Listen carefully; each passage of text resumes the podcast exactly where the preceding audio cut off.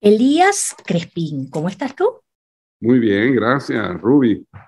Buenos días y gracias por esta invitación. ¿eh? No vale, no, yo no puedo creer que yo esté conversando contigo. La productora me dijo un día, este, ¿quieres que te ponga en contacto con Elías Crespín? Y yo, Cristina, por supuesto que quiero, pero imagínate tú, o sea, eso podría ser un poco complicado tomando en cuenta que, bueno, este señor es el único latinoamericano que está ya con una exposición eh, eh, eh, perenne en el Museo del Louvre en Francia. Y ella me dice, no vale, chica, yo te lo consigo. Y aquí está, esa mujer cumple su palabra, Elías. Sí, sí, sí, sí. Y bueno, insistió, insistió, yo estaba muy ocupado, no podía. Pero, ¿qué es esto? Claro que sí. es que, es que yo sé que has estado muy ocupado porque de hecho llevamos como un par de meses tratando de, de cuadrar este momento y te agradezco muchísimo, Elías. Además, estás en este momento en Francia, cuéntanos. Sí, sí estoy en mi taller. hace, hace 14 años me vine eh, porque a mi esposa le ofrecieron un, un trabajo de laboratorio, ella es bióloga, en un instituto muy importante aquí en Francia, y dijimos, bueno, sí, vámonos, yo mi arte debo poderlo trabajar desde allá. Y efectivamente así ha sido. Y, he tenido una muy buena recepción, ah, independientemente que uno tiene que tener eh, una buena estrella para que le salgan bien las cosas. Sí. Eh, Francia es un país muy eh, receptor y generoso. Y eso lo tengo que reconocer y lo agradezco enormemente. Y gracias a eso, pues me he podido instalar, aprendí a hablar francés más o menos y, y me he podido insertar en el medio artístico y cultural. Y bueno, he tenido una buena acogida y además hay una oferta cultural aquí en esta ciudad que es París, inmensa y muy rica y, se disfruta pues, también. Hay un intercambio cultural como, como la Caracas de, del Festival de Teatro, ¿de acuerdo? ¿Cómo no? Hace unos cuantos años, sí. Y que es una Caracas que creo que va a renacer más pronto que tarde. Esperamos todos, eso sería fantástico, Elías. Y, para que un venezolano, porque tú eres venezolano, eres de Caracas específicamente, eh, nosotros los venezolanos que somos tan, tan buenos anfitriones, tan cariñosos, tan receptivos, para que tú digas eso de Francia, realmente ya le provoca a uno ir para Francia, porque tú, sabes que... Aquí ponemos la alfombra roja. Qué belleza, gracias Elías. Nosotros los venezolanos y los latinos en general somos, somos muy amigables y me llama mucho la atención porque fíjate Elías, las vueltas que da la vida. Elías, las vueltas que da la vida. Tú te fuiste para Francia porque, bueno, pues le salió un muy buen trabajo a tu esposa, una buena oportunidad. Hay que tomar en cuenta, Elías, que tú eres ingeniero en computación. Esa es tu, tu, tu eh, primera profesión. Entonces yo quiero que nos comentes un poquito cómo la vida da tantas vueltas, Elías, y logras convertirte en lo que eres hoy en día, que además está decirte que para mí como venezolana me siento tan orgullosa de conversar contigo, Elías. O sea, wow, un pedacito de Venezuela brillando en el mundo. Y el hombre es ingeniero en computación y hoy en día es uno de los artistas más reconocidos. ¿Cómo va esto? no te lo puedes creer todavía. Sí, sí, yo trato de no pensarlo mucho para no, para explicarme, sí. Pero yo siempre tuve una cierta sensibilidad hacia el arte, la geometría y específicamente la arquitectura. Yo de muchacho quería ser arquitecto pero eh, se me atravesaron unas computadoras y unos manuales de, de, aprender a programar y me enamoré de la programación y decía, no, yo voy a estudiar computación. Y yo hacía mucho ejercicio con la computadora, hacía programas donde graficaba punticos y líneas de colores y, y, los hacía cambiar según reglas que programaba, algoritmos, esos que hoy en día están tan metidos en nuestras vidas. Bueno, hacía pequeños algoritmos que generaban patrones en la pantalla con líneas que se curveaban, que rebotaban en el borde de la pantalla, etc. Y, y con eso me divertía. Y eso fue lo que me hizo estudiar computación. Me puse a trabajar en computación que no tenía nada que ver con, con esos punticos de colores en la pantalla. y después de muchos años trabajando en esto, encontré que podía hacer esta integración de el dominio de la técnica de la computación y el arte, para, para decirlo en pocas palabras. Podemos entrar más en detalle si quiere, específicamente cuándo, cómo arrancó, pero en esencia di como una vuelta hacia el estudio de la informática y después eh, me devolví otra vez hacia mi pasión por, por lo geométrico y lo visual. Y aquí estoy. Cuando dijiste tú, Elías, mira, todas estas cosas tan bonitas que estoy viendo en esta pantalla, quisiera yo llevarlas a físico. ¿Cómo fue ese salto? Bueno, no fue directamente así, no fue directamente así, pero, pero cuando ahora eh, miras el camino recorrido, fue así. ¿no? Yo no, no fui consciente, es a lo, que me, a lo que me refiero, no fue un proceso consciente de decir esto que estaba haciendo en la pantalla, ahora lo quiero hacer en físico, sino vi un, en el año 2000, me encontré en, en el Museo de Bellas Artes en Caracas, me encontré de frente con un cubo de Soto. Y ahí dije, oye, este cubo de Soto, porque bueno, después de todos estos experimentos con los punticos de colores, vamos a llamarlo así, en, durante la carrera ves un poco más de profundidad en cuanto a graficación por computadora y graficación de funciones y lo que son las diferentes ecuaciones en cálculo, en matemática.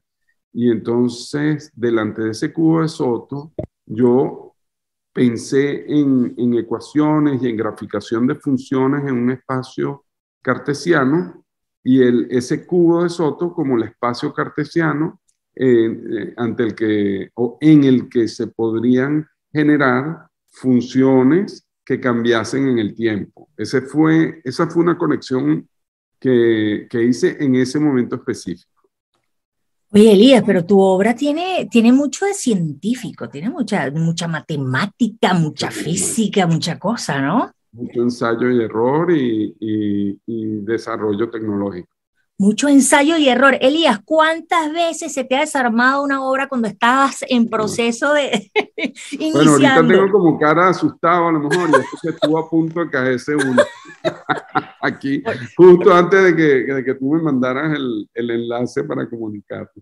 Porque es que, mire, tú preparaste tu set, esa belleza que tienes a tu derecha, creo que es, ¿verdad? Tu derecha. Sí, sí, sí. ¡Wow! Este es el plano flexionante.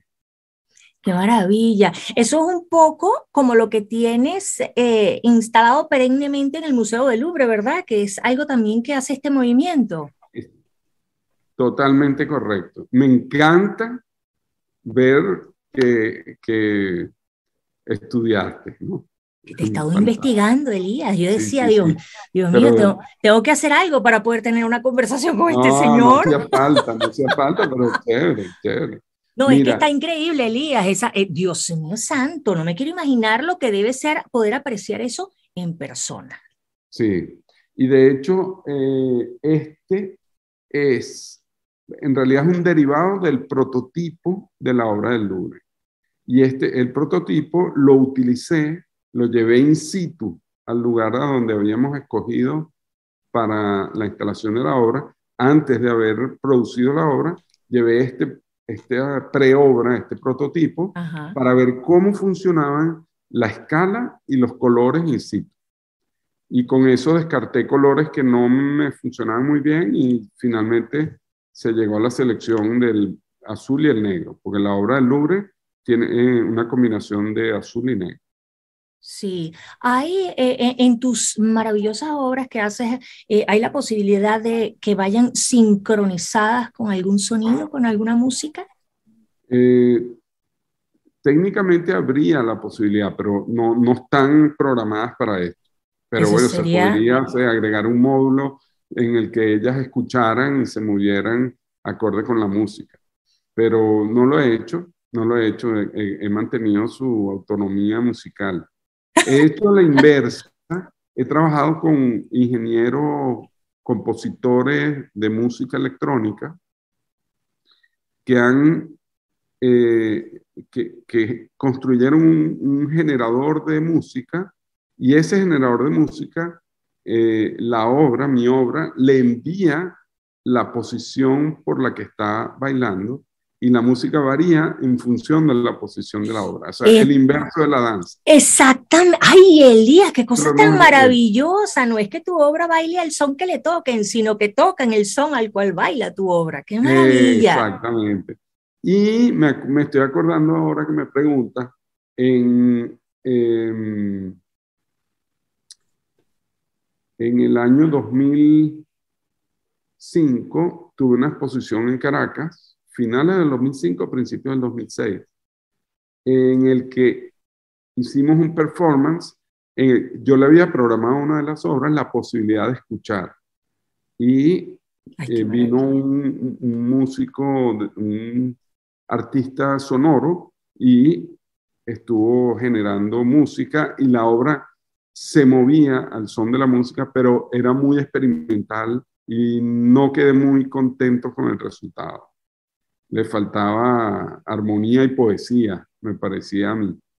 Y no he retomado el proyecto, imagínate, desde hace todos esos años. Unos, unos 15 años. Pero bueno, quién sabe, a lo mejor el hecho que me lo preguntes me activa eso otra vez. Oye, pero es que, es que si, si de por sí son impactantes, imagínate acompañadas con el movimiento de una melodía, no, bueno, más impactante aún. Oye, Elías, una pregunta. Háblame, por favor, del 25 de enero del año 2020, cuando te movieron ese tapete y te dijeron, usted está en las grandes ligas de las artes. Cuéntanos eso.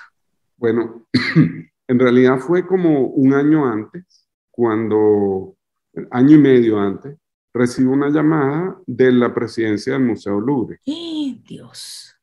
Sí, la señora se presenta, me dice que llama de parte del presidente, que le, del Louvre, y que le gustaría invitarme a una reunión en su despacho, que si yo estaba interesado. Y bueno, por supuesto que le dije que sí, fuimos, nos reunimos, y, me, y fue cuando me plantearon que querían, que habían visto mi trabajo, que les gustaba mucho, que lo vieron además ya en el contexto de un palacio neoclásico de exposiciones, que es como, eh, sí, es un, eh, eh, edificio de exposiciones donde este, rotan o, este, cambian constantemente la exposición y yo estaba en una exposición en ese momento al que a la que me habían invitado eh, que se llamaba Artistas y Robots. Era mm. sobre la imaginación artificial, la, la exposición y, la, eh, eh, y versaba en torno a la pregunta de la posibilidad de la imaginación artificial. Esta exposición Artistas y Robots, que se llevó a cabo en el Gran Palais, fue la que vieron mm, los directivos del Louvre y por la cual me hacen esta llamada. Entonces me, me dicen, mire, este, vimos esa obra, nosotros quisiéramos encargarle algo por el estilo de manera permanente para el Museo Louvre. Tú dijiste, permítame un momentico. Tal cual. Claro, pero por Dios. Fue en reunión, ya eso fue en reunión. En persona. Después de la llamada, eso fue cuando nos reunimos, sí. Entonces no pude pedirle el permiso, pero, pero el permiso sí se lo pedí cuando me, ya cuando me invitaron a la reunión. Y después en la reunión, por supuesto, me, o sea, yo trataba de, de mantenerme tranquilo. Este, Poker face. Y, estar a la altura del requerimiento que estaban, me estaban pidiendo. Claro. Entonces, bueno, a partir de ahí se, se desencadenan una serie de, de, problemas y planteamientos que deben eh, responderse para, para hacer un proyecto de esa magnitud. Y bueno, en eso pasé el año y medio siguiente, eh, preparando y produciendo esa obra. En parte de esa preparación fue la construcción de este prototipo con cinco colores distintos para seleccionar, para probar qué tal funcionaba y también para comunicar al cliente que me estaba pidiendo la obra de qué se trataba lo que yo estaba pensando hacer. Tengo tantas preguntas para ti que no sé por dónde, no sé cuál hacerte, no, no sé qué preguntas Bueno, espero poderlas responder y... Voy, dale. Voy a, voy a irme por una, así como que,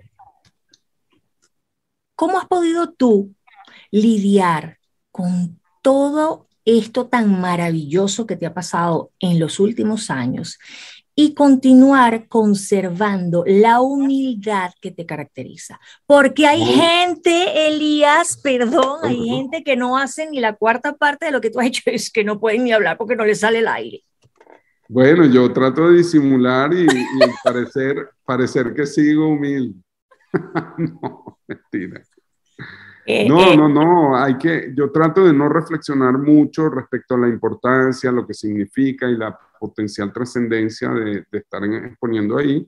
Lo asumo, me, da mucha alegría y, ya, o sea, sigo cada vez que, que tengo una idea, bueno, están los materiales, están eh, los retos y, y cada proyecto es un nuevo proyecto y hay que afrontarlo de la misma manera. Claro que detrás ahí del, de la, de la conciencia tienes el, el, hecho y la base de que tienes una obra en ese museo y es una referencia muy importante. Pero, pero bueno, no hay que, no hay que dejarse cegar por eso. Es correcto, es correcto. A veces el ego hace de las suyas y logra que la gente se pierda un poco en el camino. Y a mí me parece que el, el, el poder continuar con esa humildad y esa, eh, e, e, ese carisma, yo creo que eso te ayuda mucho a seguir creando importantes obras porque como no, no, o sea, como que no, o sea, no estás así tan creído como otras personas, entonces siempre conservas esa parte de la humildad que es pujante y tú dices, no, pues tengo que echarle ganas aquí porque esto me tiene que salir bien. Es que, es que una cosa va ligada de la otra, Elías, porque de verdad que a veces uno conversa con personas que, que uno dice, pero este está hecho a mano, o sea, no, no, yo no puedo, no soy suficiente para conversar con esta persona. Hay gente que te hace sentir así y, y de verdad que te felicito porque es, es muy placentero entero verte en todas las conversaciones y todas las entrevistas que, que te hacen porque siempre conservas esa calma, esa tranquilidad, esa simpatía. Venezolano tenías que ser, Elías, qué problema, chico, ¿ah? Bueno, no, buenísimo, yo estoy feliz. Es más, estoy esperando que me llegue mi pasaporte actualizado para ir a visitar. Qué bueno. Elías, ¿tú consideras, cómo se llama tu obra? La, ¿cómo, se llama la que está en el Louvre? La onda eh, traducido al español sería la onda del mediodía o la onda meridional. L'onde du midi en francés. Ok. el, el, mediodía, eh, y la palabra midi en francés, en Francia se utiliza, eh, se, ha, se, ha, adoptado su acepción para referirse al sur, porque al mediodía, en el hemisferio norte, al mediodía el sol te da la referencia de hacia dónde está el sur. Entonces, MIDI se usa para indicar el sur y la escalera que escogí para la instalación de mi obra es la escalera sur del museo. Entonces se llama la escalera, l'escalier du midi en francés. Y, y bueno, por eso le puse la onda del midi, l'onde du midi. Oye, qué bonito. Elías, ¿sabes que eh, los tiempos van avanzando y antes de comenzar a grabar eh, eh, mencionábamos precisamente entre tú y yo la maravilla de, la tecnología, lo lejos que estamos. Tú estás en Europa, yo estoy en Estados Unidos y mira cómo nos podemos comunicar a través de, de esta aplicación. En fin, igual ha pasado con el arte. Elías, igual ha pasado con el arte, ha variado muchísimo el concepto del arte. Para mí sigue teniendo mucho que ver con la belleza, con la creatividad, con la pasión, el sentimiento que cada artista pueda plasmar en lo que está haciendo, ¿no? Pero, pero fíjate que hoy en día ha surgido ya desde hace un, poquito, muy, muy poquito tiempo hasta ahora, algo que se llama los NFT, que lo catalogan pero como un arte. Yo quiero escuchar tu opinión acerca de los NFT, Elías Crespín, por favor. Bueno, eh, por un lado, sí, yo creo que efectivamente es una forma de, expresión y puede ser catalogado como arte perfectamente.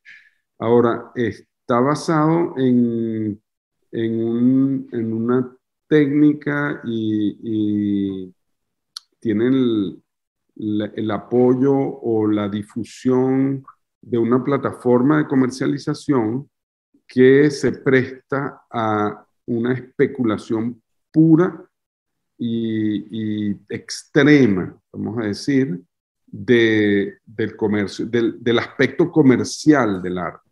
Porque el arte tiene el aspecto creativo y, y de, eh, experiencia, de experiencia vivida por el espectador. Ese es un, el, aspecto para mí más importante. La experiencia que vive el público, el espectador, frente a la obra de arte, sea teatro, sea una novela, una pieza musical o artes visuales. Y mm, después hay otro aspecto que es el que, que, mucha gente es el único que ve, incluso, pero que, se, que es solo un aspecto del arte, que es el aspecto comercial, el mundo, el mundo comercial del arte. Entonces, los NFT han irrumpido en el mundo como expresión artística, mm, digital, eh, de punticos de colores en la computadora, como lo que yo hacía en una época, eh, se han formalizado un poco y han sabido o, o, han inventado una manera para difundirlo y comercializarlo utilizando estas tecnologías masivas que tenemos ahora.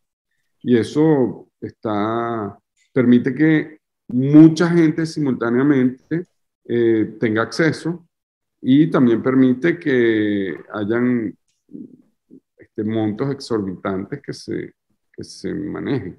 Pero hay algo desconectado, me parece, que creo que tiene que tener el arte, que es la, la, la novedad, la, la originalidad.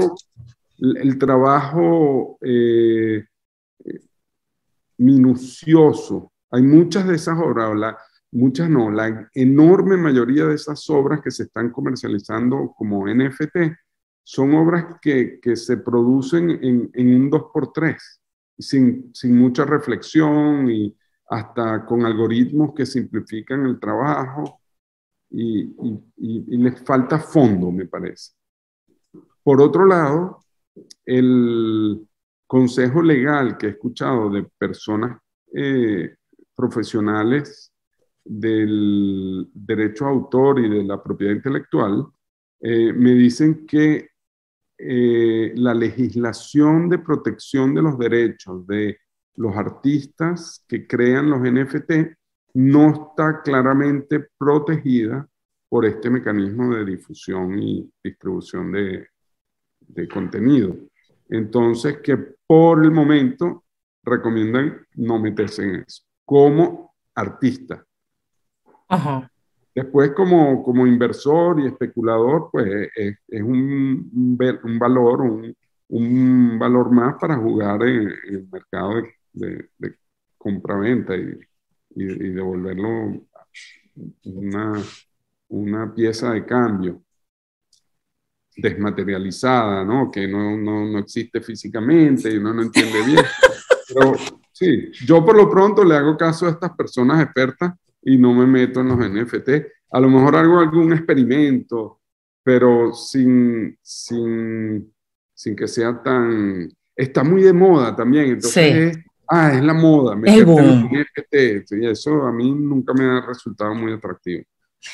Fíjate que acabas de decir una palabra crucial, especuladores.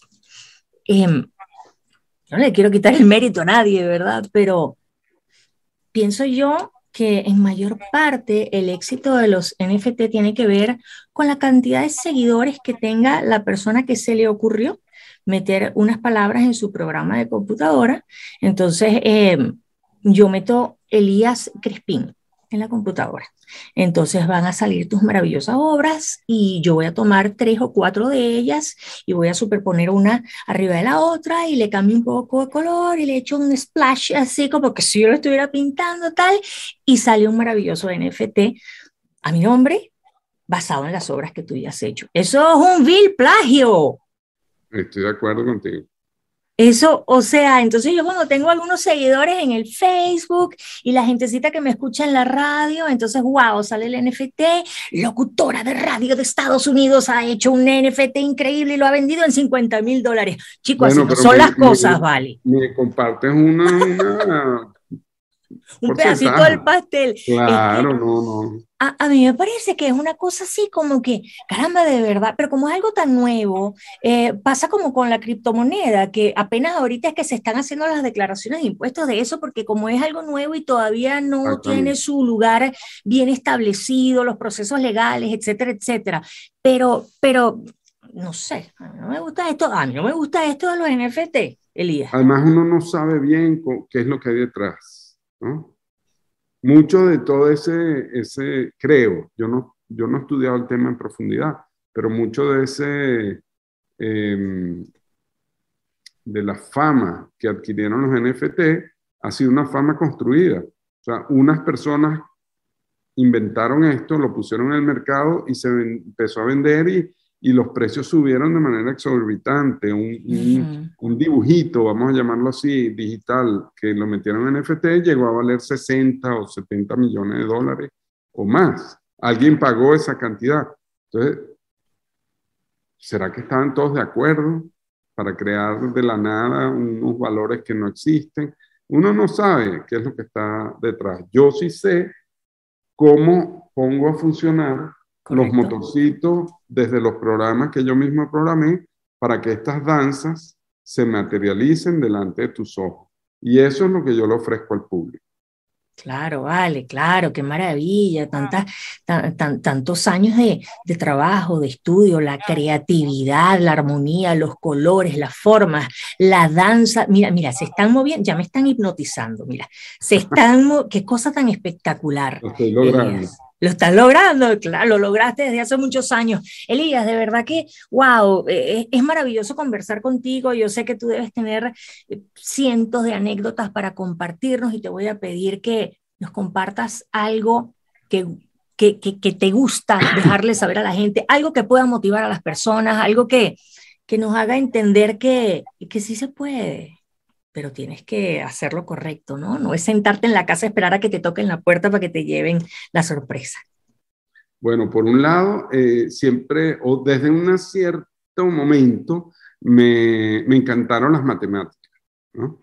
Entonces le digo a todos los muchachos que están en, en bachillerato, por ejemplo, o empezando en la universidad, hagan sus tareas de matemática, que con las matemáticas se pueden hacer cosas muy interesantes, muy buenas.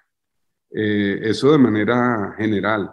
Y, otra es que mm, me acuerdo que, que, algunos amigos o familia que me veían cuando yo estaba en mi casa, en mi taller eh, improvisado, cuando comencé, que, que lo hacía en medio tiempo y los fines de semana, eh, apasionado, metido de frente, soldando los circuitos electrónicos para probar si eso funcionaría o no funcionaría muchos me, me decían, pero Elías, me veían así como que estaba perdiendo el tiempo. Y yo tenía una intuición de que estaba haciendo algo muy interesante. Y aquí está, pues. Aquí está el, sí, sí, No, no, no, es no hay una fórmula, cada quien tiene su camino, eso también es importante. Y otro, otra anécdota muy bonita fue que eh, antes de venirnos a vivir a Francia, eh, tres años antes, vinimos de paseo. Mi hijo estaba pequeñito, todavía tenía dos años. Eh, entonces con mi esposa y yo nos vinimos, yo tuve un festival en Dublín, mi primera presentación internacional de ese experimento de obra que había hecho. Me aceptaron para ese festival y, y fui a Dublín a presentar la obra durante una semana. Y después habíamos programado para venir a París a pasear.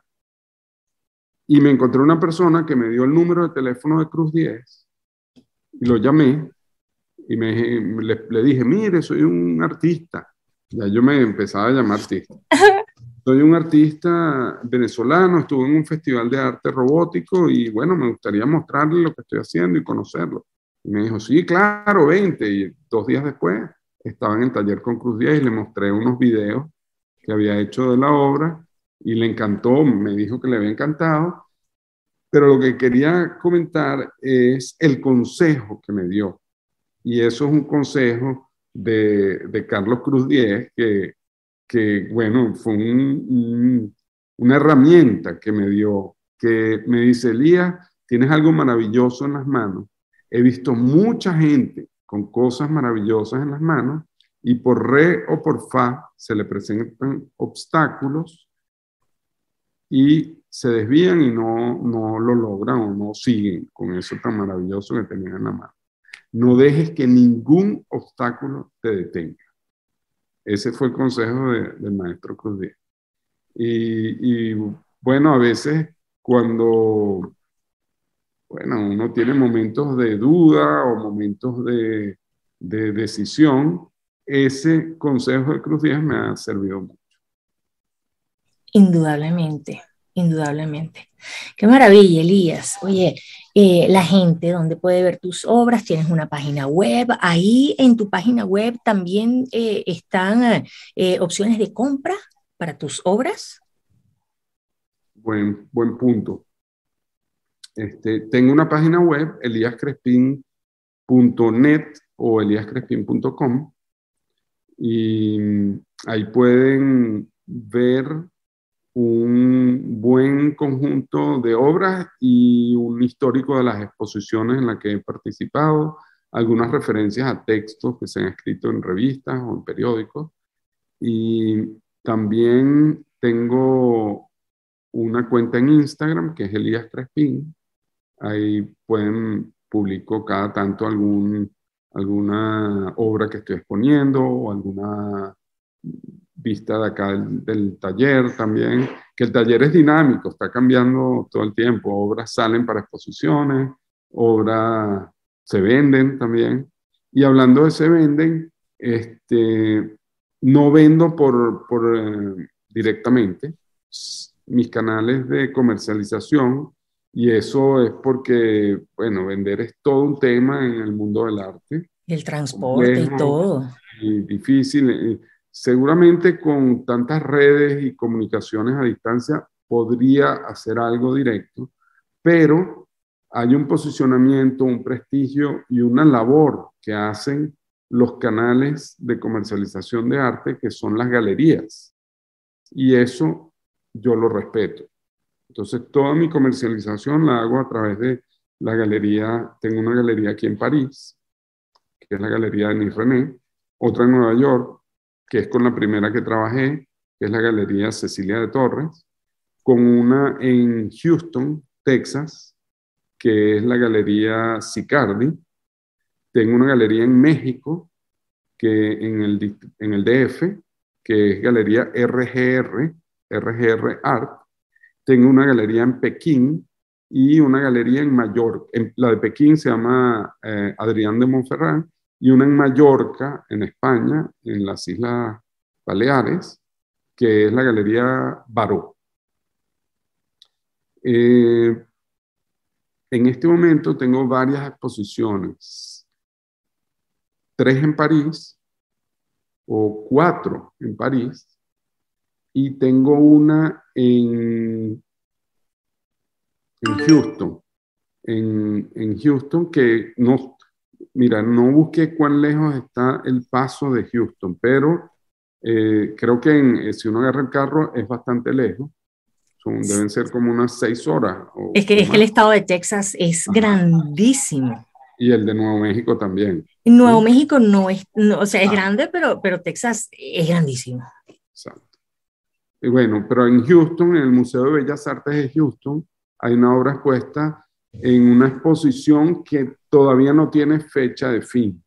No es perenne, pero por ahorita tiene fecha abierta. Eh, ahí tengo una obra en el edificio Kinder, además muy bonito, algo de lo que no hablé. Mi abuela era artista también. Y después les hablo de otras, las exposiciones que tengo aquí en París, o vamos a cerrar el capítulo exposiciones que tengo en este momento. Eh, si me permites. Claro. Tengo entonces cuatro obras expuestas acá en París, la del Louvre, el Museo de la Música, que me invitaron a presentar obras, eh, a una obra.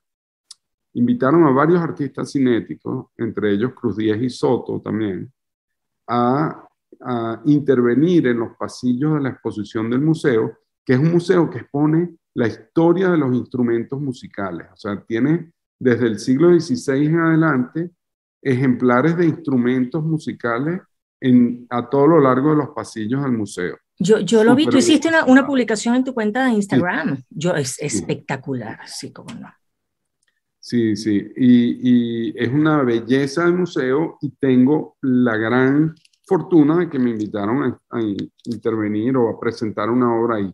Entonces, produje una obra, la concebí especialmente para el Museo de la Música, para el lugar donde nos instalamos, parecida al plano flexionante que está aquí atrás mío, a la derecha, pero con los colores de los instrumentos que tiene alrededor. Esa fue mi, idea de, de, integración con el Museo de la Música, fue a través de los colores de la obra. Es la misma geometría, la misma forma de la obra, pero con colores que se parecen a los pianos y a las trompetas. Mucho café, mucho negro, eh, ajá, cobre, tonos cobrizos. Sí, plateado, dorado. y, y, llegas ahí con la danza, todos los instrumentos que son instrumentos musicales que en su vida útil sonaron, no están, están en silencio y la obra Danzando en Silencio es una especie de melodía visual solamente, silenciosa, que escuchas con los ojos.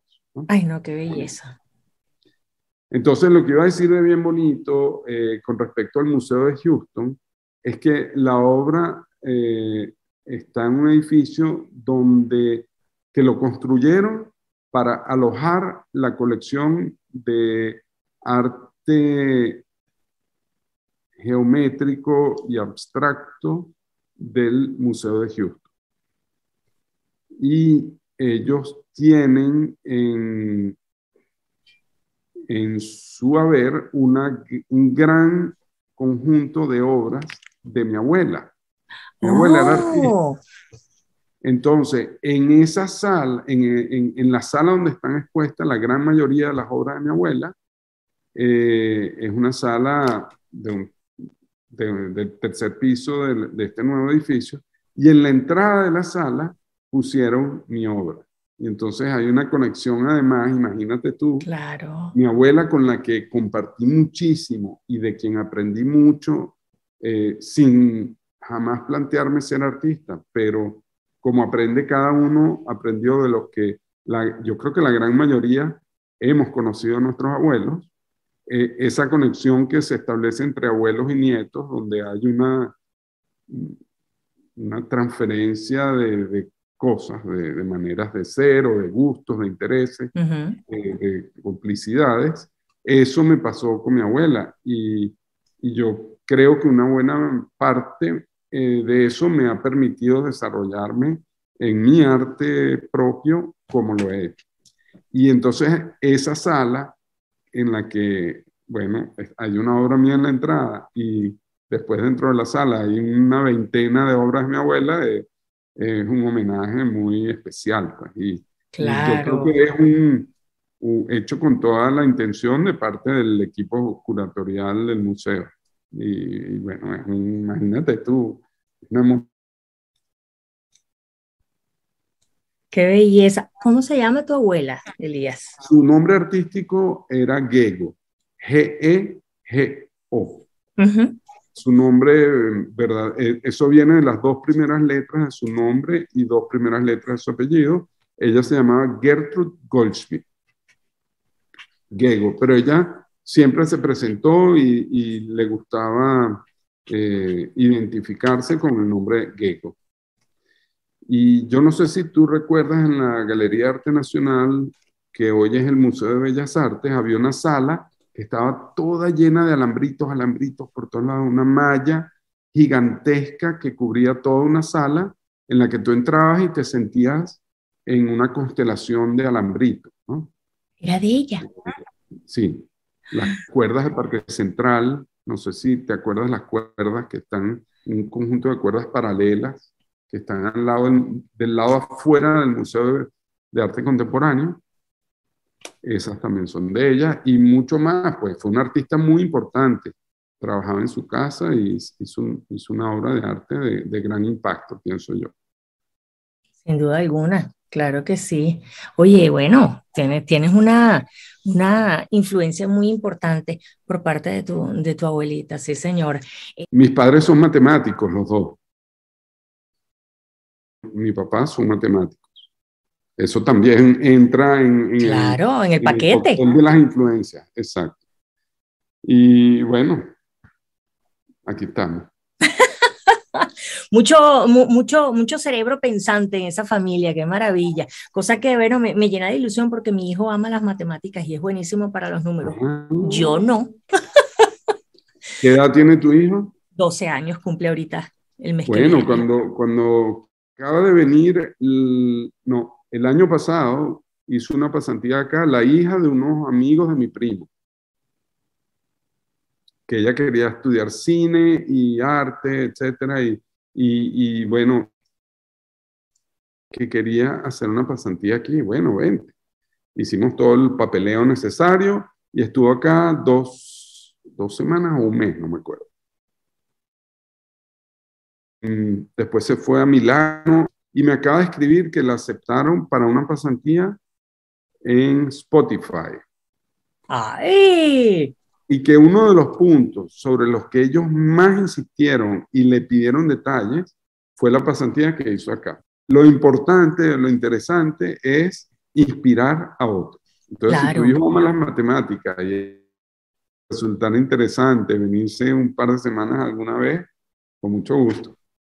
No sé si le vamos a decir eso en el radio y va a empezar a llegar una universidad electrocinética aquí.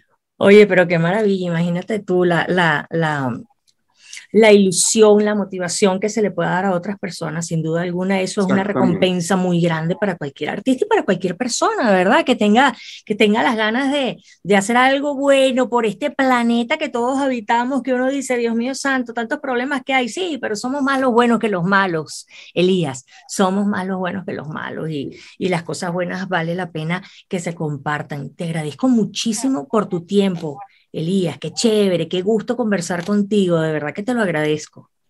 Bueno, con mucho gusto, Ruby, y te agradezco a ti la invitación y el interés. La tecnología se puede usar para bien o para... Creo que hay que hacer un esfuerzo por inculcar el uso el uso correcto de la tecnología. Claro que sí. Amigos, ya lo saben, búsquenlo en sus redes sociales, Elías Crispín, aquí en la caja informativa eh, de este video les voy a colocar los nombres de las galerías donde él tiene eh, sus exposiciones y en fin, bueno, pues acercándonos un poco más al arte y por supuesto los invito a que se suscriban a este canal, a que nos comenten de dónde nos están viendo, a que compartan, en fin, a que formen parte de la familia de Rubí al aire. Amigos, becho, abacho y apapacho. Yo soy Rubí hasta la próxima. Bye bye. Gracias, Ruby. Chao.